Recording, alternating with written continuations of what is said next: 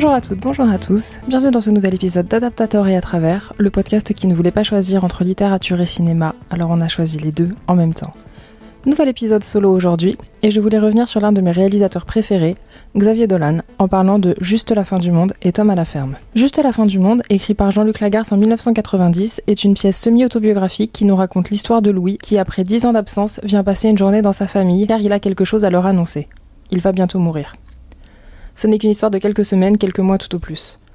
On ne saura jamais vraiment ce qui l'a poussé à partir ainsi il y a dix ans, et surtout à ne jamais donner de nouvelles, à part quelques cartes postales de ci de là. D'ailleurs, ça lui sera reproché que ça ne soit que des cartes postales, comme si ce qu'il avait à dire à sa famille n'avait tellement pas d'importance que toute la chaîne de tri du courrier pouvait tomber dessus. Il ne tient pas non plus à avoir de leurs nouvelles, car il n'a pas pris la peine de communiquer sa nouvelle adresse à sa mère, préférant aller récupérer le courrier à son ancien domicile. On va donc les suivre sur toute la journée du dimanche, notamment à l'heure du, repas du midi, et on va très vite se rendre compte que c'est une famille où le dialogue a du mal à s'établir, pire, il ne s'établit pas du tout. Personne ne se laisse parler, personne ne se laisse de place. On ressent très très vite une atmosphère très étouffante, et le fait que l'histoire se passe une journée de canicule n'arrange rien. Au final, les rancœurs, les non-dits et les silences font que Louis repartira sans n'avoir rien dit à personne. Xavier Dolan adapte cette pièce en 2016 sur les conseils d'Anne Dorval qui lui fait découvrir la pièce, et il met au casting le regretté Gaspard Huliel, Marion Cotillard, Léa Seydoux, Nathalie Baye et Vincent Ouin les femmes Cassel. Comme je le disais, Louis est parti de chez lui il y a 10 ans. Il connaît donc à peine sa petite sœur Suzanne et ne connaît pas du tout sa belle-sœur Catherine ni ses neveux et nièces. Vincent Cassel, Antoine donc, semble être le plus en colère de l'absence de son frère. On remarque très vite chez lui un complexe d'infériorité. Lui qui d'habitude a le rôle de leader, à partir du moment où Louis arrive, en fait toute l'attention se reconcentre sur lui et il a du mal à le, à le supporter. En plus, Louis, c'est le fils qui a une carrière artistique, qui est parti euh, à Paris faire carrière, qui est reconnu, là où Antoine travaille dans une usine d'outillage. Et on peut se dire que Antoine, sans se l'avouer, avait lui aussi des, rêves peut-être un petit peu plus de grandeur. Les conflits entre lui et Suzanne sont systématiques. Dès que l'un prend la parole, il est aussitôt rabroué par l'autre. C'est vraiment les, scènes qui sont le, plus explosives euh, entre les deux. On les entend toujours euh, en fond sonore se, disputer, même si ce n'est pas eux les, personnages principaux de la scène. Sa femme Catherine est très effacée, elle ose à peine parler.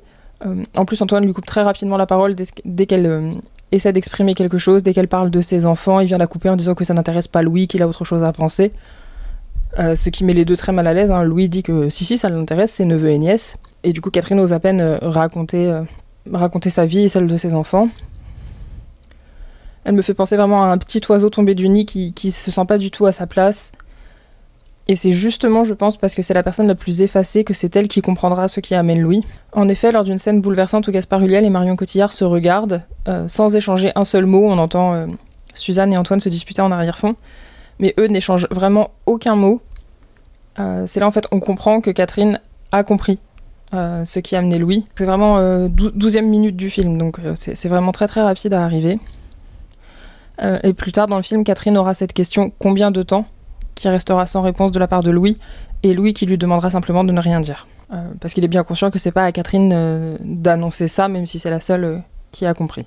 Enfin, peut-être que ce n'est pas la seule, on y reviendra plus tard. Euh, la mère qui n'a pas de nom, elle, elle semble complètement perdue, elle sait pas ce qu'elle doit faire, elle veut trop en faire, son maquillage et sa tenue sont très exubérants, le repas est très généreux, elle en a vraiment fait des tonnes, comme si ses excès pouvaient compenser les absences parce que le, père aussi est, absent. Euh, on comprend qu'il est mort il y a plusieurs années de cela et que ça n'a pas et que ça n'a pas aidé la, famille à se rapprocher, bien au contraire.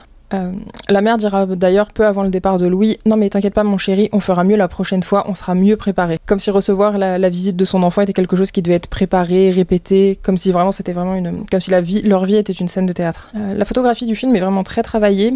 C'est très très sombre pendant une grande partie du film, et ça participe à l'atmosphère étouffante. Et la lumière arrive quand Antoine raccompagnera Louis, comme pour nous faire croire que les choses iront bientôt mieux. Car oui, si Louis est venu euh, tout seul depuis l'aéroport en taxi à l'aller, au retour c'est Antoine qui le raccompagne un petit peu sur un coup de tête. Antoine décide que Louis doit partir, il doit partir maintenant. Personne ne savait trop l'heure à laquelle Louis devait partir, mais Antoine a décidé, voilà, c'est maintenant. Et je me dis que c'est peut-être parce que Antoine a fini par comprendre ce qui a amené son frère et qu'il n'est pas prêt à entendre la vérité et que donc il veut mettre fin à la, à la conversation avant que Louis ne, puisse s'exprimer. Comme ça, il peut rester un petit peu dans son, dans son déni. Euh, dans la pièce de Jean-Luc Lagarce, Louis part seul et marche le long d'une voie ferrée, euh, délivrant un, mon un, monologue sur les regrets, les remords et son incapacité à, exprimer ce qu'il était venu annoncer. Alors que, voilà, comme je disais dans le, dans le film, c'est euh, la, fin du film, c'est un trajet en voiture entre Louis et Antoine avec tantôt des, discussions assez animées, tantôt des, longs silences. c'est pour moi une excellente adaptation, même si la première fois que j'ai vu le film, je suis restée un petit peu dubitative parce que ça tranchait vraiment avec les précédents films de Xavier Dolan que j'aimais déjà beaucoup. ça m'a désarçonné. Mais en le revoyant et plus tard en lisant le texte, j'ai vraiment appris à, à saisir toutes les petites subtilités d'écriture, de mise en scène, et il est maintenant dans mon top 3 des films de Xavier Dolan aux côtés de Mommy et Laurence Anyways. Il y a énormément de gros plans aussi, quasiment que ça en fait, c'est quasiment que du gros plan, et ça permet de vraiment nous focaliser sur les visages et donc sur les émotions des personnages. La logorée des personnages est aussi très bien mise en avant, puisque c'est dans, le, dans la pièce, c'est vraiment des très longs monologues, même s'ils sont coupés de ça et là par des, des interruptions et des interventions des autres personnages, c'est vraiment des très longs monologues où les gens essaient de, de dire tout ce qu'ils ont à dire en un minimum de temps, parce qu'ils savent pas, parce que peut-être qu'ils ne savent pas combien de temps ils vont pouvoir s'exprimer et combien de temps ils vont pouvoir passer tous ensemble. Euh, L'allégorie des personnages est aussi très bien mise en avant, ce qui n'a rien d'étonnant puisque Xavier Dolan, c'est vraiment quelque chose qu'il aime. Hein. il aime les personnages qui parlent, qui parlent fort et qui parlent trop. La structure du texte est assez bien respectée aussi, euh, ce qui est assez logique vu que l'histoire se déroule sur une seule journée, on pouvait pas trop euh, prendre beaucoup de liberté à ce sujet-là.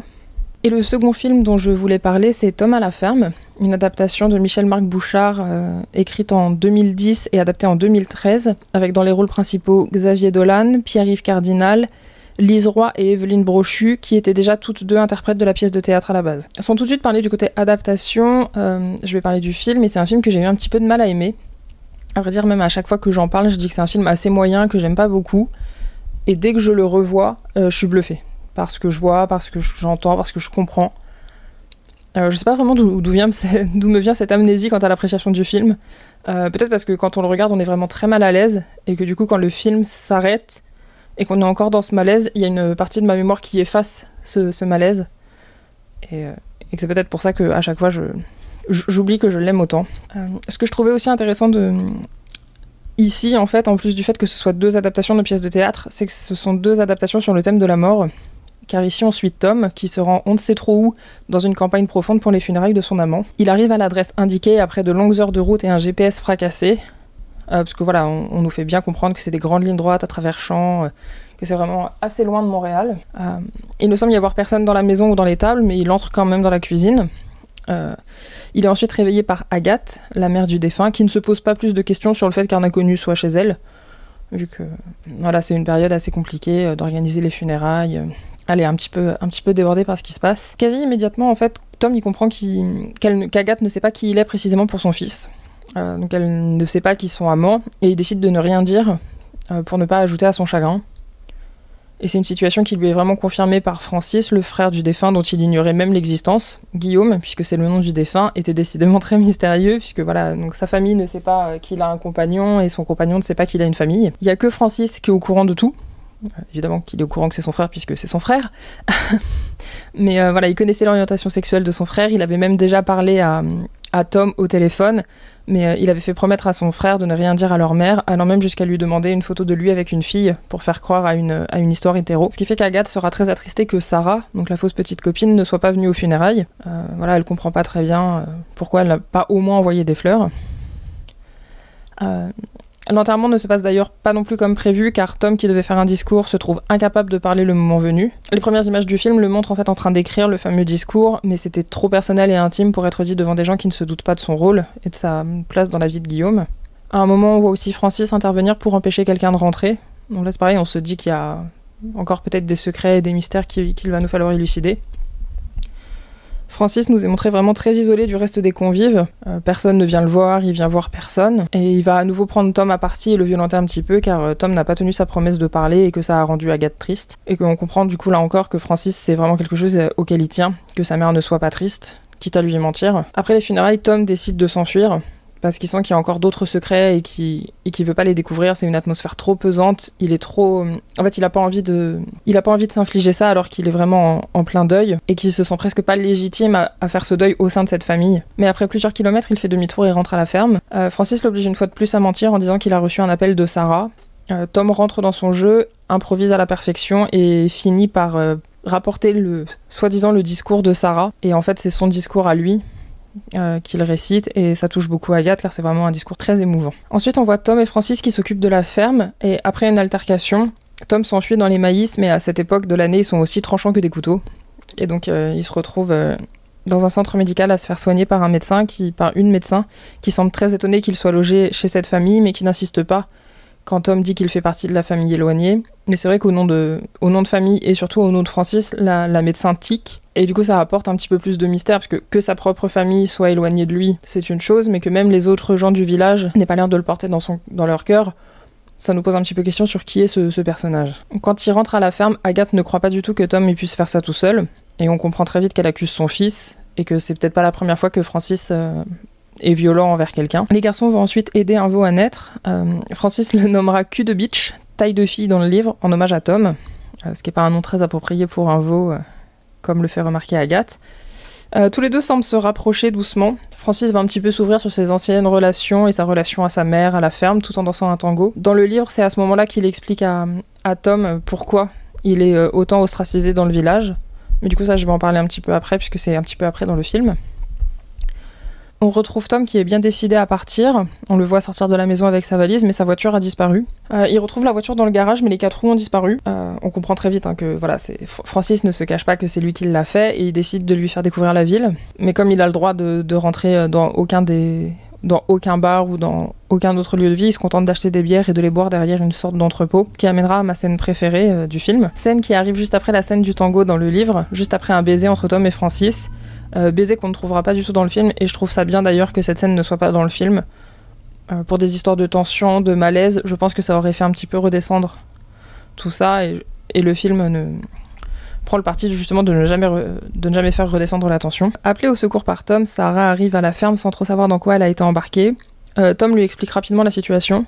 Dans le film, ils partent fumer, et dans la pièce, c'est différent car Sarah est censée ne parler qu'anglais langue que Francis et Agathe ne parlent pas, donc Tom profite de ces pseudo-traductions pour la briefer sur la situation. Sarah n'a pas beaucoup envie de, participer à cette mascarade euh, et elle fait pas beaucoup d'efforts. Dans le livre, elle va très vite se mettre à, parler français, d'ailleurs sans vraiment que Francis et Agathe se, posent la question de pourquoi d'un seul coup elle parle français. Mais... Et donc elle va insister très rapidement pour que Tom reparte avec elle. Mais il est comme envoûté et il lui explique que non, non, il doit rester pour s'occuper de la ferme parce que sinon Francis va devoir vendre la ferme parce que tu te rends compte, 48 vaches, c'est beaucoup de travail.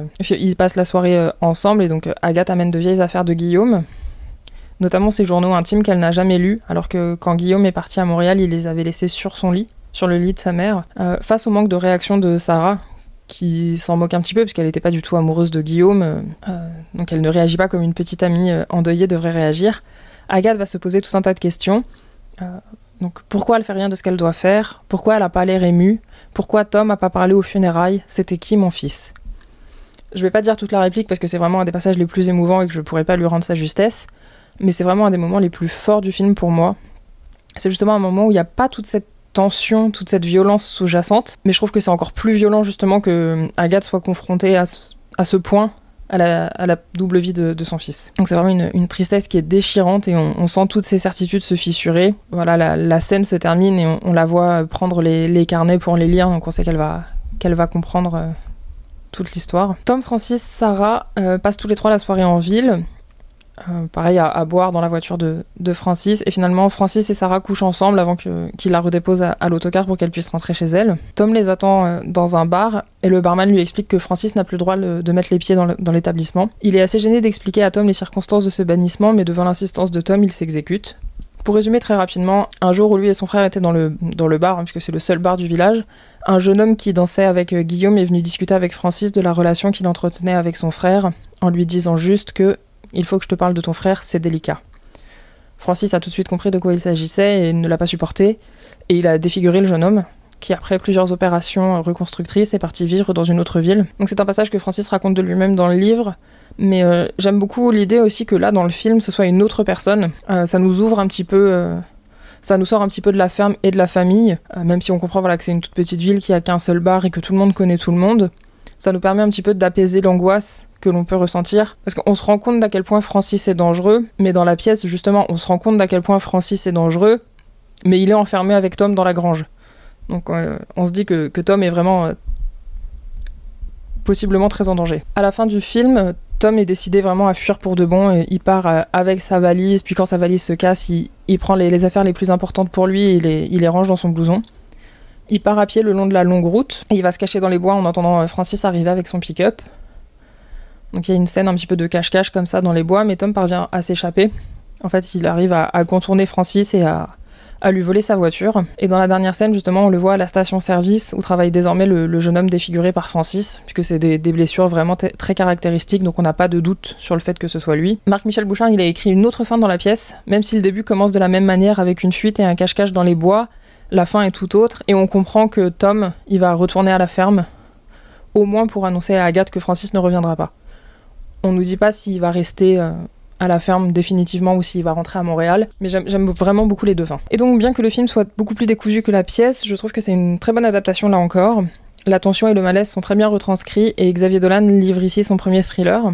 Il y a même des plans qui peuvent vraiment faire penser à des films d'horreur, notamment les toutes premières apparitions de Francis où on voit que son corps, euh, qui est plus imposant que celui de, Xavier Dolan. Hein.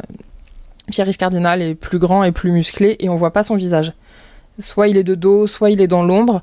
Et la première fois qu'on voit son visage, c'est quand il ouvre euh, brusquement le rideau de douche pour euh, parler à Tom. Donc déjà, c'est, on se dit que c'est un petit peu bizarre d'aller euh, menacer quelqu'un quand cette personne est sous la douche. Mais voilà, c'est le caractère de Francis. La violence physique est très présente dans la pièce. Il y en a quasiment dans chaque tableau. Et du coup, c'est un petit peu moins présent dans le film. Je pense parce que sinon, il n'aurait pas pu être... Parce que là, je crois qu'il est tout public. Alors qu'avec toutes les scènes de violence de la pièce de théâtre, il aurait peut-être écopé d'un moins de 12. Parce que voilà, notamment, il y a une scène où le personnage de Tom est suspendu au bout d'une corde, balancé dans le vide euh, par Francis. Donc c'est plus vraiment le, même genre de film. Les deux pièces parlent de deuil et le font notamment à travers de longs monologues, notamment en ouverture, où ils sont matérialisés en voix off. Dans Tom à la ferme, euh, la pièce, le personnage de Tom ne fait pas particulièrement ses monologues comme des adresses aux spectateurs, mais on nous dit que c'est vraiment un flux de pensée qu'il vocalise euh, au milieu de ses répliques aux autres personnages et que les autres personnages n'y prêtent pas particulièrement attention. Un autre point commun entre les deux adaptations, c'est leur musique composé par Gabriel Yaret, compositeur français qui a notamment eu l'Oscar pour la BO du Patient anglais en 1996. Euh, vous le verrez à travers ce podcast, c'est assez rare que ce soit moi qui parle de bande originale. Euh, c'est vraiment pas quelque chose qui me marque d'habitude quand je regarde un film. Même dans la vie de tous les jours, j'écoute assez peu de musique sans parole. C'est vraiment quelque chose qui a du mal à m'accrocher, j'ai du mal à, les reconnaître. Et quand je termine un film, on me dit Ah, et t'as pensé quoi de la musique? En général, je sais pas quoi en dire puisque j'ai pas particulièrement fait attention au fait qu'il y avait de la musique. Mais là, notamment pour Tom à la ferme, c'est des musiques qui vraiment m'ont marqué pour le coup. Je les trouve très oppressantes. Xavier Dolan qualifie d'ailleurs la, musique de euh, Tom à la ferme comme une interprétation lyrique et assumée du genre romantico-panique, tantôt Hitchcockienne, tantôt malérienne. Euh, donc on reconnaît bien là le, genre de phrase qu'affectionne euh, particulièrement Xavier Dolan. Je suis pas certaine d'avoir tout compris, d'avoir compris tout ce que ça implique, mais je suis quand même assez d'accord. C'est la fin de cet épisode, j'espère qu'il vous a plu. Quelle que soit votre plateforme d'écoute, n'hésitez pas à vous abonner pour ne rien louper des prochaines sorties. Le lien du compte Instagram et de la page Tipeee sont dans la description. Je remercie d'ailleurs le premier tipeur, MT Shell, merci à toi. À dans 15 jours pour un nouvel épisode et entre-temps sur YouTube pour la version sous-titrée. Et n'oubliez pas, regardez des livres, lisez des films, ou le contraire, c'est encore mieux.